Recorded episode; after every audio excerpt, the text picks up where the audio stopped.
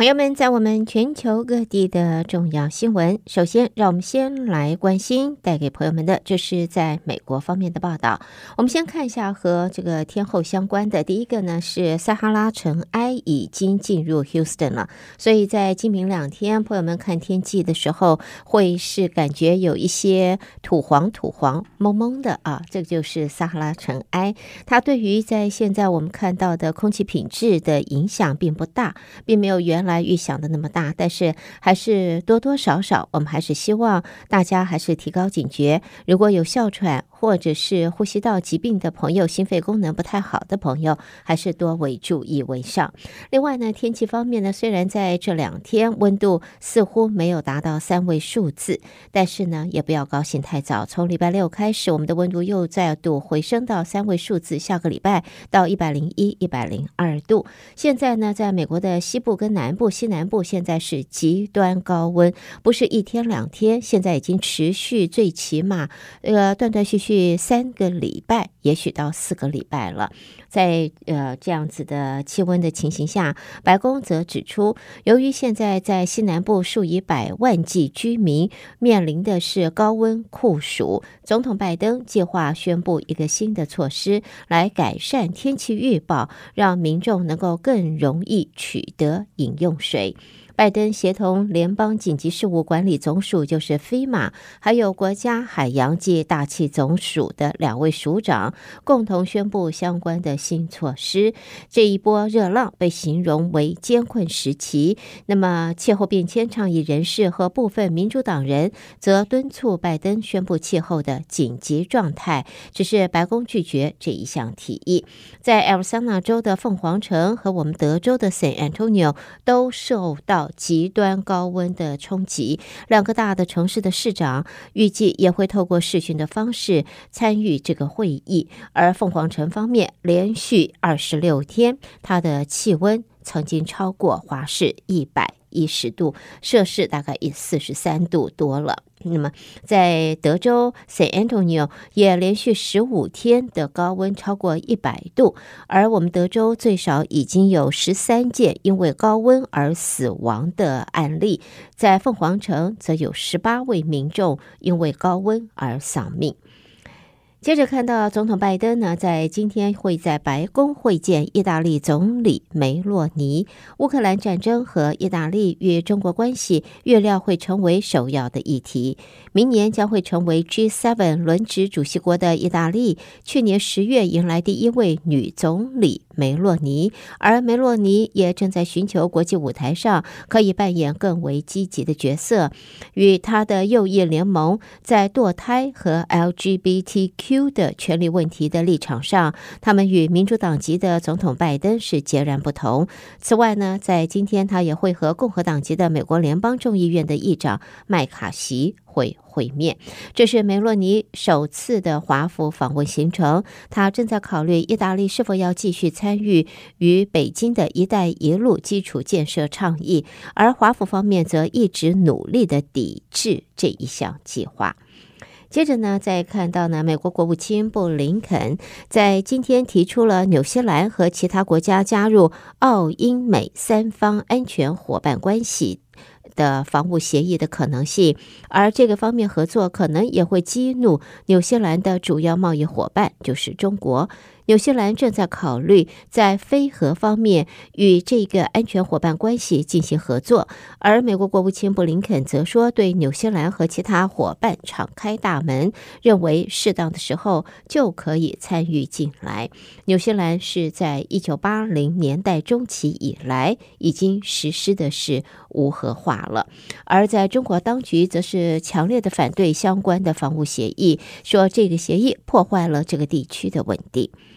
接着呢，谈到了中国，我们继续看中国跟菲律宾啊，中非南海的争议不断，就有媒体报道，菲律宾军方说中国提出与菲律宾举行联合军演。中国驻菲律宾大使表示，呃，已经就此提交白皮书。菲律宾兵方面会先研究，但是没有透露可能会举行联合军演的这一个地方。那么，在美国的媒体则报道，菲律宾的陆军司令布劳纳是在日前在大马尼拉地区举行的庆祝中国人民解放军九十六周年活动场边接受访问时，做出上述的表示。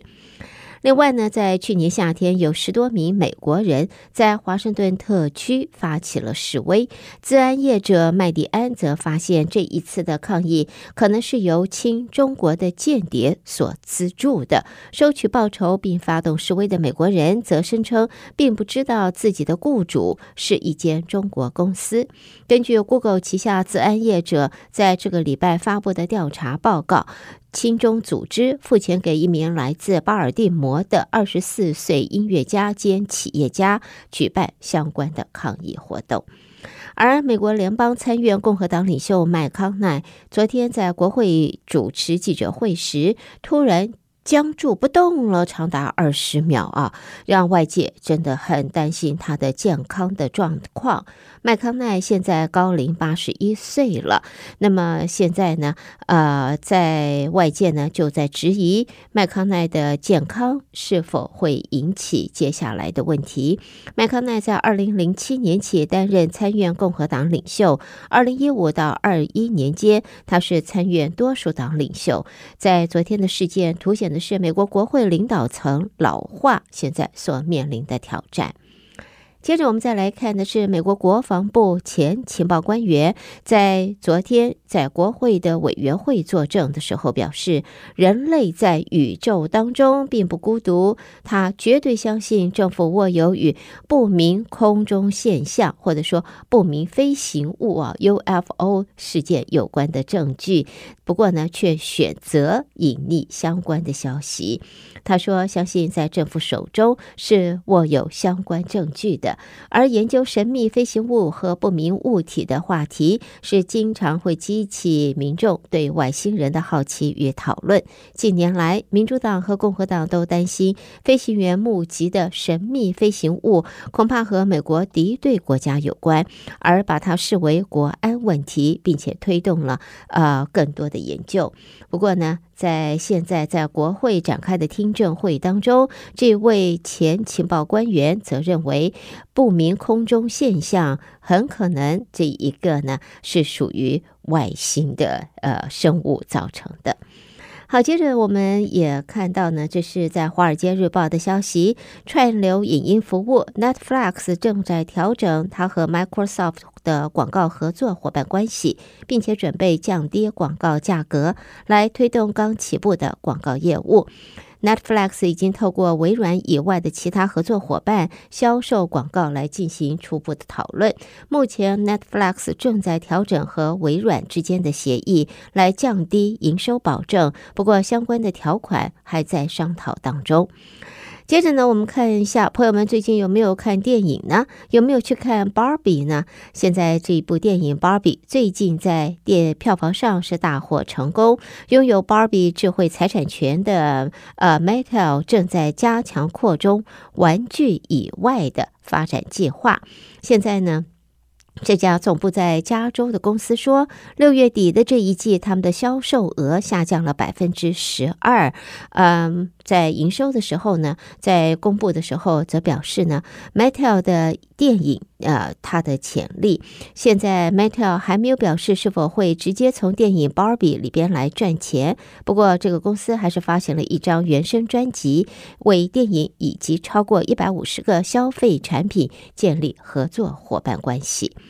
好，我们在新闻方面最后看到的是，脸书的母公司 Meta 在昨天说，在数位广告业务复苏的带动之下，第二季获利超乎市场预估。它的财报因为超乎市场预估，盘后的股价应声大涨超过百分之七。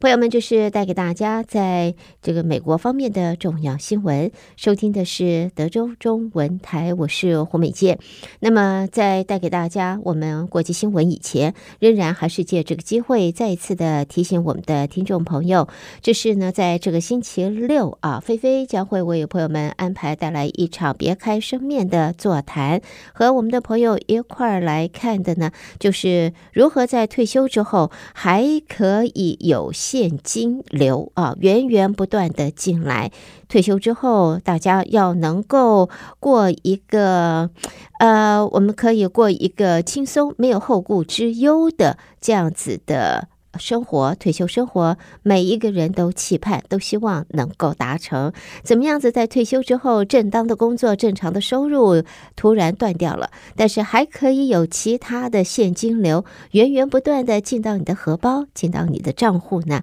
在这个星期六早上十点钟，呃，曾飞为大家带来的座谈，欢迎朋友们一块儿参加，一同讨论，一同掌握啊！对于胜利人生下半场的金钱。智慧，曾飞提醒朋友们，请您事先电话和他登记，那么统计一下人数，方便他准备。电话请打二八一七七七七七三八二八一七七七七七三八，请直接和曾飞联系。好的，朋友们，下边呢，我们要关心的是国际方面的报道了。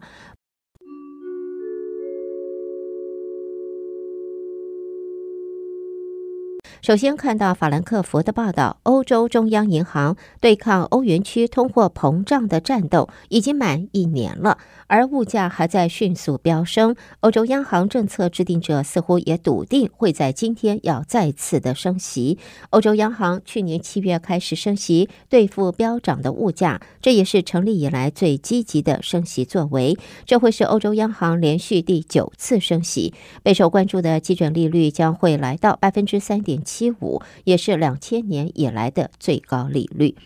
接着看到呢，希腊的消息，希腊的野火肆虐，现在在全国各地延续，呃，已经燃烧了两个礼拜，五个人因此死亡，消防人员分秒必争，希望抢在今天到来的强风啊进入以前，可以把火势先扑灭，尤其是大火。在欧盟增援的人员支援下，数百位消防员努力地在控制包括罗德岛、还有科孚岛以及艾维亚岛的火势。而在今天呢，绿树成荫的雅典城郊基菲西亚的住宅区附近也出现了一起野火。只是很好的是，野火火势很快的被扑灭。由十三号起，在希腊全国各地已经爆发超过六百起的野火了。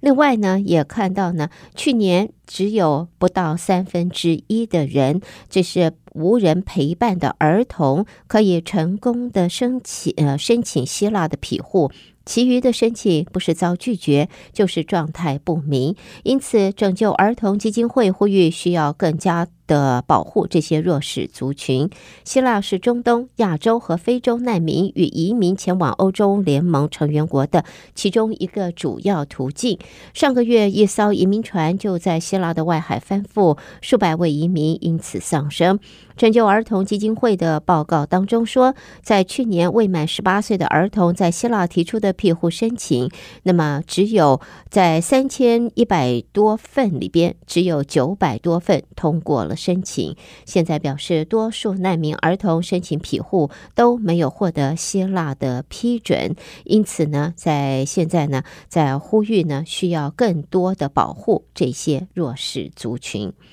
接着看到，这是伊朗的西洋棋女子选手哈德，她参加国际比赛的时候没有佩戴头巾，也因此担心回国会遭到报复，所以移居西班牙了。西班牙的司法部长昨天已经宣布授予哈德西班牙的国籍。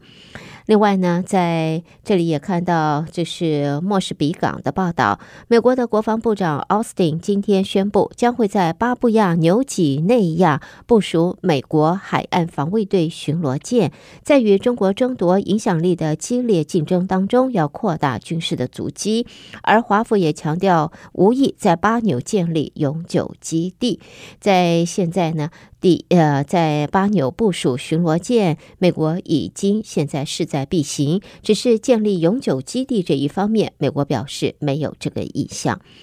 接着我们看到，这是马尼拉的消息，马尼拉的外交部的和这个在接受访问的时候，以呃这个反。部长是表示，呃，在国防部长方面已经说，菲律宾和台湾的安全可能的呃合作可能性没有多少。事实上就是零。他表示，菲台安全合作可能性为零，因为是真的。中国和台湾之间的关系，还有台湾在国际上的地位，是中国和台湾之间的内部问题。所以呢，对于菲律宾和台湾安全合作的可能性，菲律宾的国防部长直接表示，这个是零。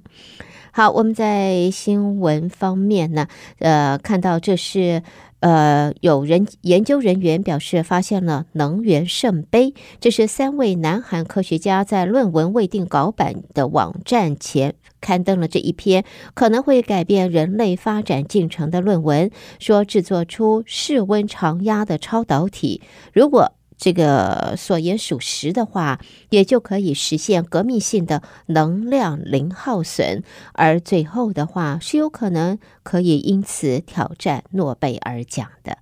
带给朋友们的就是在国际方面的新闻。德州中文台，我是胡美健。美国和国际新闻之后，我们在这儿稍微休息一会儿，稍后我们再一同关心来自两岸方面的重要报道。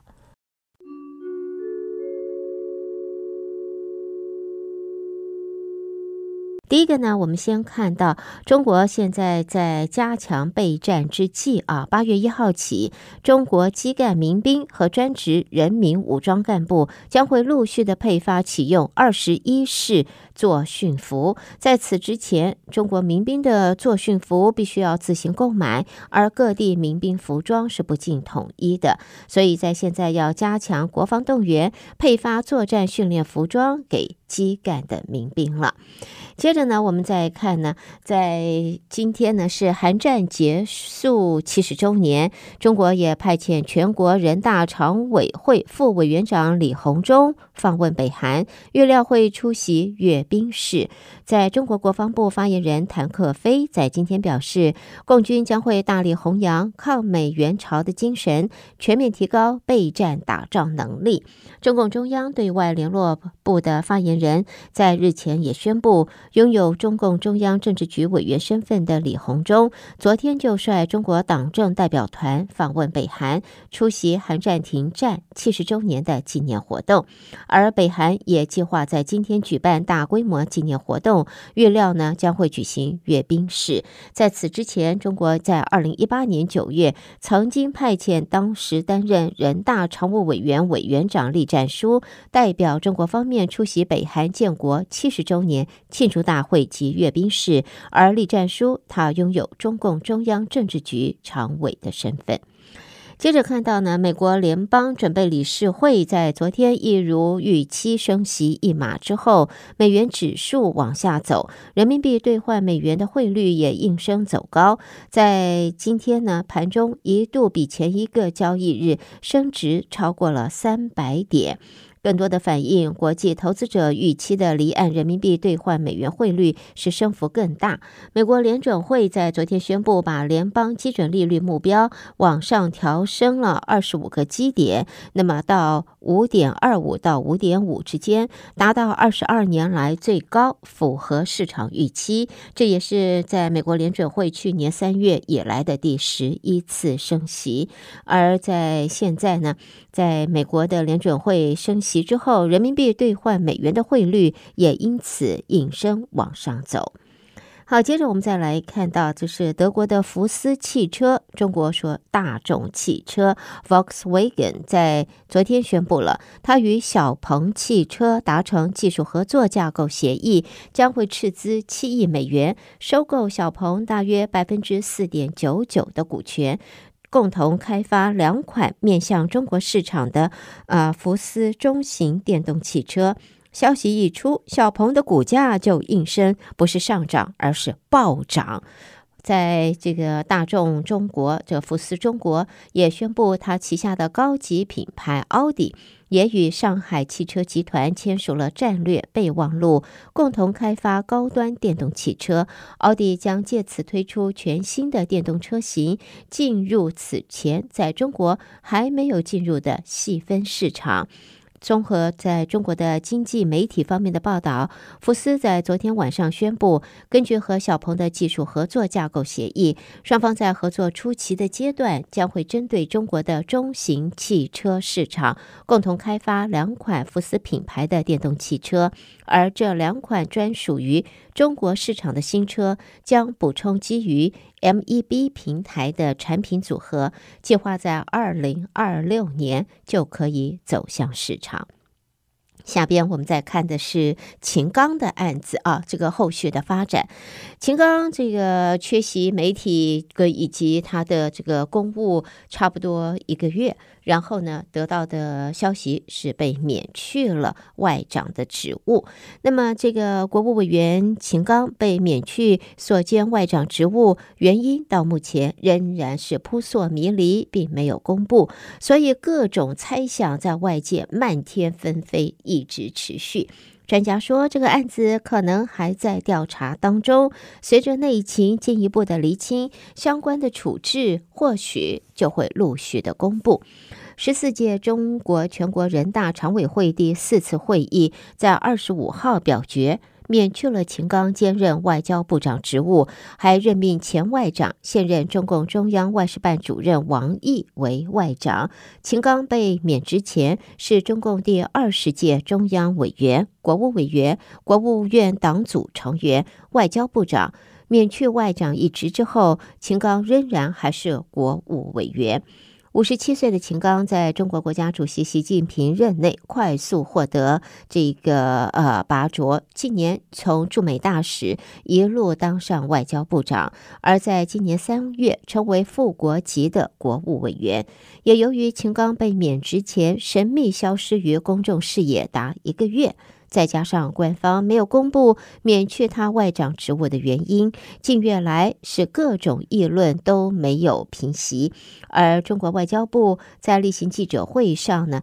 也被外。呃，就是外籍媒体追问这件事情。那么，在秦刚虽然被免去了中国外交部长的职位，不过在目前仍然还是保留国务委员一职，也就是说，他仍然还是属于党和国家领导人。外界的媒体也引述专家的话说，这有可能就是反映秦刚事件还没有最终的定案。不过之后可能是公布秦刚正在接受调查。查。最后，我们看到香港的报道，看到呢，这是香港国安处通缉海外八名港人的案件。持续发酵，国安处人员也在今天再度拘捕呃拘捕了两名前众志成员，指他们涉嫌资助被通缉之一的前众志创党主席罗冠聪。被捕两人呃同为二十九岁啊，呃，警方指他们涉嫌违反香港国安法的串谋勾结外国或者境外势力危害国家安全，呃，以及串谋做出煽动意图的作。为两名被捕者在这个月五号的与这个月五号被捕人士有关，他们都涉嫌透过网购平台支援在逃的海外人士。好的，朋友们，这是带给大家在中国方面的新闻。德州中文台，我是胡美健。下边焦点将转到台湾方面，那么带给大家台湾的最新报道。在这之前呢，我们看到呢，再度提醒您，这是百利门诊中心 （Bailey Urgent Center），它提供及时的紧急医疗服务。在现在，如果你的家庭医师临时你插队插不进去，你要多等两个钟头、三个钟头，甚至到明天，或者你现在有处方药，现在数量不够了，需要马上能够补充。你的身体有各种的不适，一直咳嗽，或者需要小型手术啊、胸痛、腹痛等等，或者高烧不退，呃。去急诊室当然不可能，而自家的这个 family doctor 啊，家庭医师现在又很繁忙，或者正好碰到了是礼拜六、礼拜天，家庭医师也正好休息，怎么办呢？别忘了，这是第一个由华人啊所为大家设立的 Urgent Center。百丽门诊中心就提供您礼拜一到礼拜天天天都有的紧急的，在这种情况的医疗的服务、医疗诊治。那么，呃，以病人为本的百利门诊中心接受所有一般保险和 Medicare，而且呢，在你接受治疗之后，你可以拿到百利门诊中心的这一个治疗的这个分析，回到你原来的 Family Doctor，你的家庭医师，再继续的接受后续治疗。而在礼拜一到礼拜天中间，家庭医师繁忙，你无法插队，或者是正好是周末，他们休息，百利门诊。中心就提供你最好的对接服务，直接可以电话联系七一三九七九三三四四。同时，在现在还提供呃完全免费的，就是在血糖方面或者说糖尿病的血液检测完全免费啊。对于有糖尿病患。或者是说怀疑自己是否感染糖尿病，有没有到这个变成糖尿病的可能，你都可以到百利门诊中心接受免费、完全免费的糖尿病血液检测。百利门诊中心 Bellaire Urgent Center，它的地点在九四四零 Bellaire 呃一零六室，那么它的电话七一三九七九三三四四，朋友们可以直接告诉工作人员你是。我们德州中文台的听众，好的，我们下边就要带给大家台湾新闻主播带来台湾的最新消息。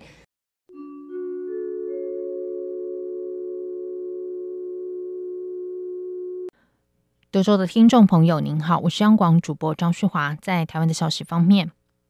汉光三十九号演习第三作战区联合反登陆作战演练，今天上午在风雨中登场。第三作战区政战主任史顺文指出，巴黎海滩、台北港及淡水河口是北台湾非常重要的战略要地。这次主要以仿实战方式执行联合反登陆演练，整合三军兵力及结合全民总力与常备部队，共同抵御敌人入侵。蔡文总统今天亲自前往视导，并在演习后续勉官兵的合作无间与投入。总统表示，汉光演习是攸关国家安全及验收国军战力的年度大事，他每年都会出席。而今年的联合反登陆作战操演，在今年的汉光演习中，不仅规模最大，整合全民战力，更考验跨军种、跨兵种、跨单位的合作默契。最后，在大家戮力合作下，充分展现阻止敌军建立滩头阵地的作战企图，顺利完成这次联合反登陆作战任务。总统说。这场操演除了搭配工兵部队在滩岸设置主角设施，也参考了俄乌战争经验，结合既有的地形，强化各式武器阵地，来达到抗弹、抗炸的效果，提升后备部队在滩岸上防卫作战的能力。总统表示，台湾面对的威胁及挑战越来越复杂，必须预先设想复合式威胁的处境，拟定计划并加强演练。这场操演便参考了俄乌战争的经验，提升后备部队在滩岸上防卫作战的能力。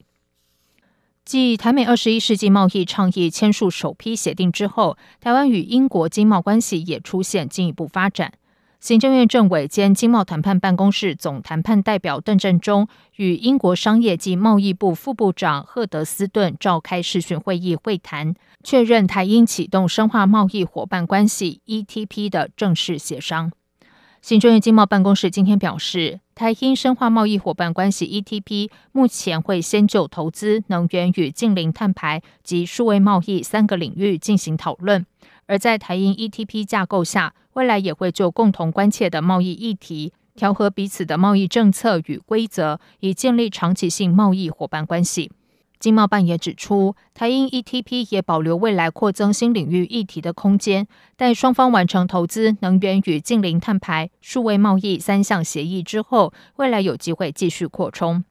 经贸办表示，台英 ETP 目前的标志是先就三项已同意的议题进行谈判，如果双方能有共识，将分别签备忘录，作为双方未来执行时的依据。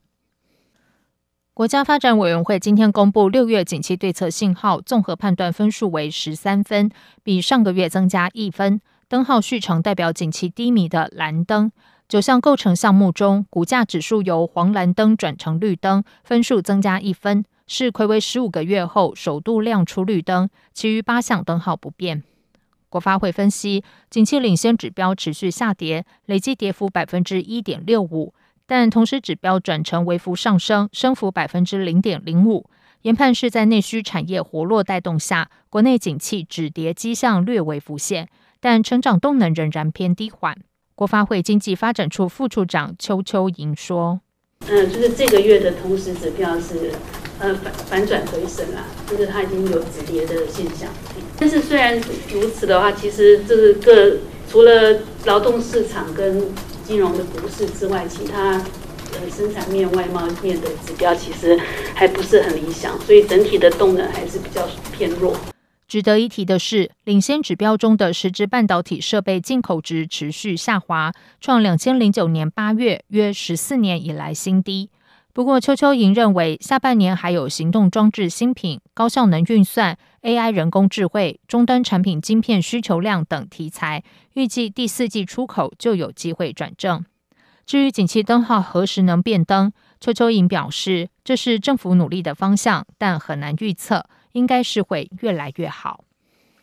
中央大学财经中心今天公布七月消费者信心指数 CCI 为八十六点三九点。月增一点七三点，连三升。分析六项分项指标，物价水准、家庭经济状况、国内经济景气、就业机会、投资股市时机、购买耐久性财货时机都呈现上升。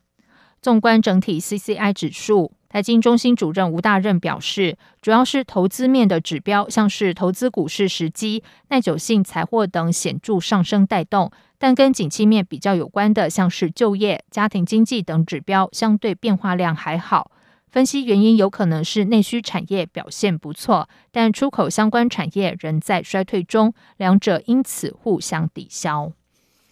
继续来关心的是，有媒体报道指，民进党总统参选人赖清德近期在外交领域状况平平，而且赖清德的国安幕僚不见蔡英文总统人马。对此，赖清德近办发言人陈世凯今天强力反驳，强调国家安全事务包含国际外交、军事国防，再到内政经济，需要整个执行团队的共同打拼。赖副总统当然也是团队的一员，大家都只有一个共同的目标，就是为国家更好，不用区分哪路人马。陈世凯说。执政一体，国安同心，大家都为了台湾队。至于将协力于国安事务的团队成员区分为哪一路人马的说法，显然是对执政团队运作非常陌生，也对坚守岗位的伙伴非常的不公平。身为负责任的媒体，应该仔细求证，而不是配合不具名的人士发言，伤害国家安全，抹煞第一线守护国安的无名英雄的努力。陈世凯表示，守护国家安全是全民共识，绝不是纸上谈兵。台湾是民主防线的最前缘，具有重要的关键地位。蔡总统这几年来坚定国家立场，遇到压力不屈服的原则，带领执政团队得到国际社会的信任与支持。相信特定媒体的刻意操作也改变不了这个事实。国民党全代会提名新北市长侯友谊参选总统之后，选情逐步加温，但仍然落居第三。前立法院长王金平呼吁党中央应该尽快主导侯友宜选务。被问到近日是否找侯友宜，侯友宜竞办执行长金溥聪见面沟通，国民党主席朱立伦表示，彼此沟通没有问题，随时保持密切通话及见面聊各项议题，期盼重返执政之后，大家成为执政大联盟。至于如何整合郭台铭，朱立伦表示，希望党内每一个人都是团结的助力。朱立伦说：“我们是大家的一起来努力啊，每一位都是团结的一份子。”每一位都是团结的助力，然后朱立伦也好，或者是我们党的前辈，包括马总统、王院长，或者是很多的前辈，大家都一起在努力。我们总是最后希望能够大家团结一致。身兼侯友宜竞办组织召集人的国民党立委曾明宗说：“据他了解，党中央跟侯办已经慢慢整合在一起，感谢王金平的关心。”曾铭宗说，侯友谊在最近两天的民调已经逐步上来接近两成，相信再过一段时间就会和民众党总统参选人柯文哲出现黄金交叉，进而超越柯文哲。届时要谈蓝白合相对容易。民众党主席、总统参选人柯文哲二十九号即将举行 KP 秀演唱会，实体全票价格每张新台币八千八百元，已经全数售罄，仅剩每张五百元的线上票可供购买。柯文哲日前受访时也坦言，这场演唱会其实是募款。柯文哲近期也陆续释出不少练歌练舞的花絮影片。针对先前传出七一六游行之后爆发退票潮，柯文哲竞选办公室发言人陈志涵解释，办公室发现是部分有心人士刻意卡位所导致。这场演唱会也找来天后蔡依林的舞蹈老师兰波指导。兰博老师透露，柯文哲跳起舞来动作还是不太协调，不过这就是他的风格。鸿海集团创办人郭台铭今天先后到土城顺圣宫和三峡广行宫参拜。他在土城顺圣宫表示，自己这趟是祈福之旅。郭台铭说，他的事业在土城超过四十年，他要从土城出发，走到全台湾和全世界，为大家服务。他并表示，有大家的支持，自己一定会给台湾不一样的未来。希望大家给台湾阿明一个机会。另外，金普聪日前受访时透露，郭台铭曾问他自己应该做个 king 还是 kingmaker。媒体问郭台铭是否有此事，郭台铭只回应这种想法太落伍。郭台铭并表示自己清楚美国政府和人民要什么，他将前往美国，告诉美方台湾不需要战争，台湾人民要和平，和平才能繁荣，才能发展经济，台湾也可以协助美国发展经济。以上就是今天的台湾重点新闻，谢谢收听。